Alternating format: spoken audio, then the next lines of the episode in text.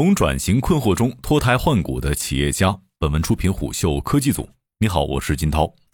二零一七年前后，第一批具有前瞻意识的企业家曾拍板喊话，一定要做数字化转型。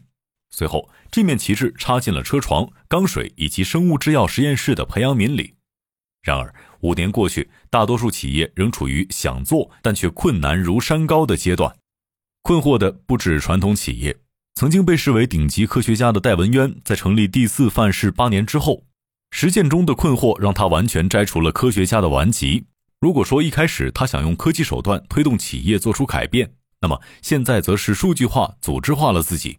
十年前，他拜访一家企业，后者自豪地表示自己成立了大数据团队，KPI 很明确，收集七十 PB 的数据。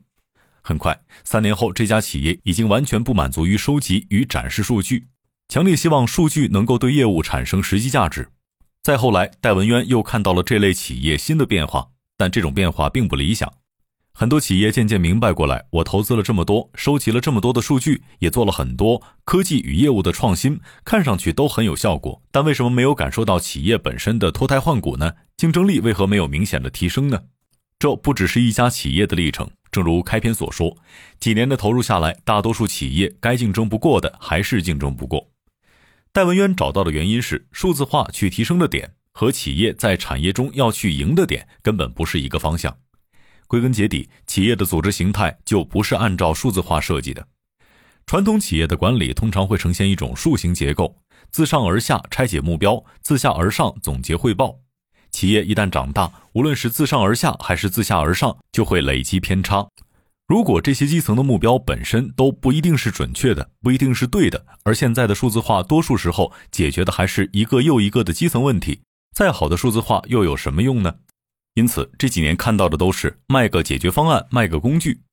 A 企业实现的确定性方案被复制给了 B，现实却是别人的答案可能解决不了自己的问题。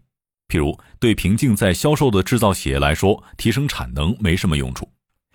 接触过我们的客户都表示不理解，为什么不直接卖你们的东西？你们不是有平台有产品吗？第四范式首席架构师胡诗伟告诉我们，公司内部有一个硬性要求：如果谈不清楚这事儿怎么帮企业在转型上提供对核心竞争力的价值，就不允许去卖产品。这是我们经过这些年复盘达成的共识。企业家们真的不要为了数字化去做数字化。那么，回到计算机这个核心点上。事实上，计算机读懂的只能是数字。换句话说，所谓数字化转型，如果只把收集到的数据做处理，就像是只把新钉子嵌进断裂的旧木桌里，起不到太多的作用。那么，到底什么要被数字化？答案是全部，要把涉及到整个企业的战略、策略、业务执行以及员工评价体系全部数字化。戴文渊提出了名为“穿透式管理”的新模式，这种模式将计算机引入到企业管理中，就是让计算机来完成从战略、策略再到执行、评价的闭环。此外，对于一个相对庞大的组织来说，数字化更像是一把砍刀，把领军人物与实际的执行者中间的思维隔阂打通，而这远非技术能力可以覆盖。刀刃究竟在哪里呢？对于一家银行来说，利用技术防止信用卡的盗刷，兼具社会价值与经济价值。但对于银行想改变的竞争格局，这或许并不是最关键的要素。近年来，商业银行的发展，业绩表现最好的是因为零售做得好。银行之间的竞争核心已经变成看谁能从市场上获得更多的高净值客户，而其瓶颈在于银行的服务能力，也就是优质的银行客户经理不够多。所以，升级的数字手段是不是可以去解决这些行业最核心的问题？一位银行负责人希望得到更确切的答案。答案是肯定的，至少互联网企业这些年屡试不爽。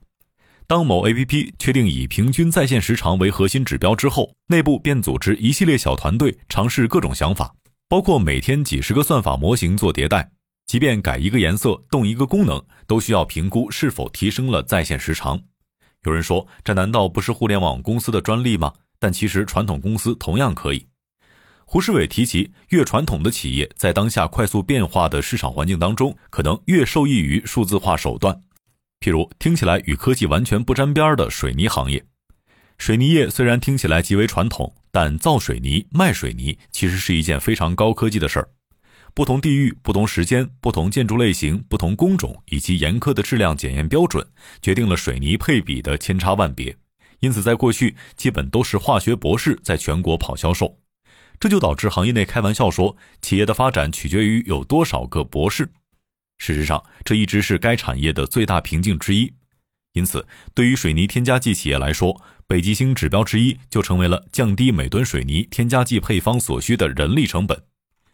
确定战略之后，在执行层，目标被拆解为设备解决、远程控制、系统监测、人力经验与行业规律的耦合。最终，这个看起来并不容易解决的核心瓶颈，一年时间里正在被数据疏通。本科生与更细节化的人机协同方案，已经部分替代了化学老炮的现场作用。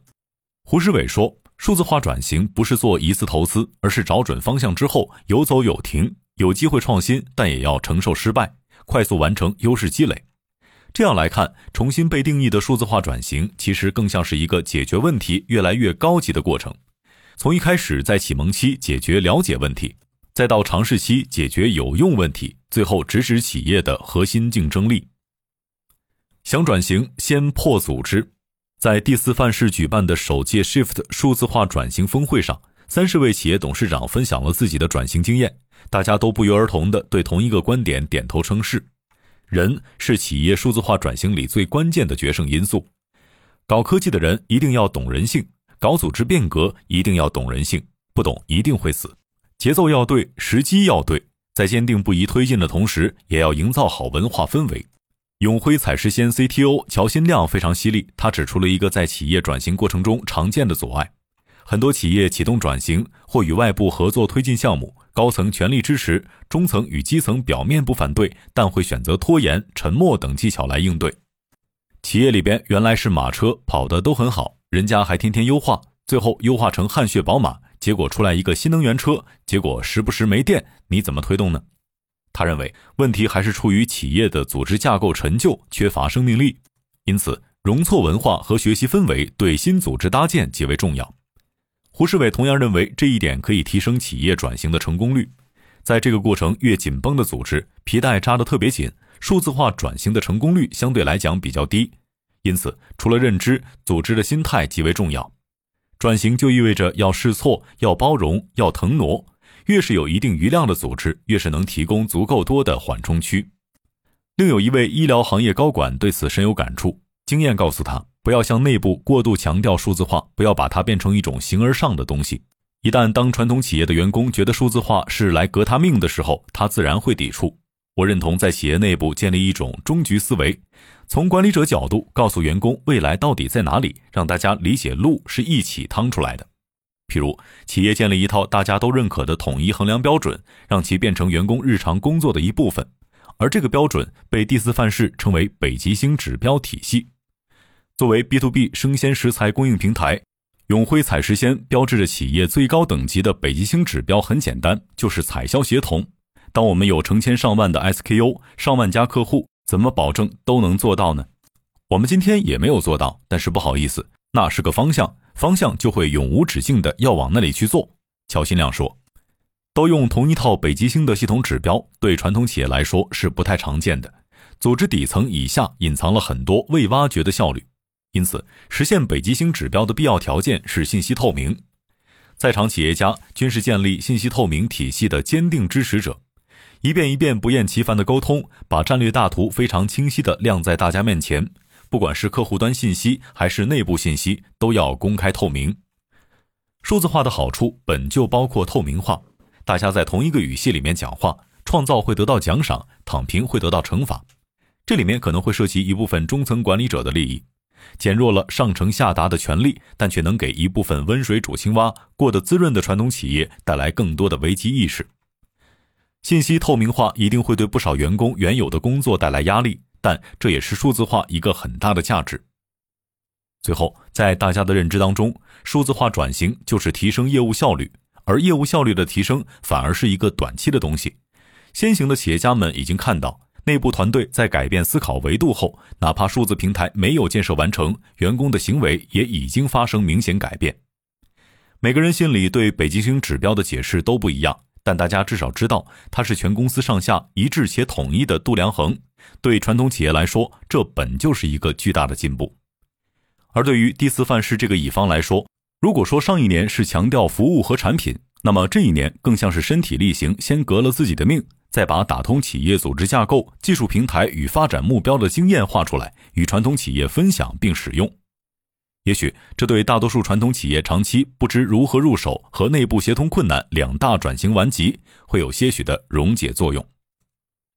商业洞听是虎嗅推出的一档音频节目，精选虎嗅耐听的文章，分享有洞见的商业故事。我们下期再见。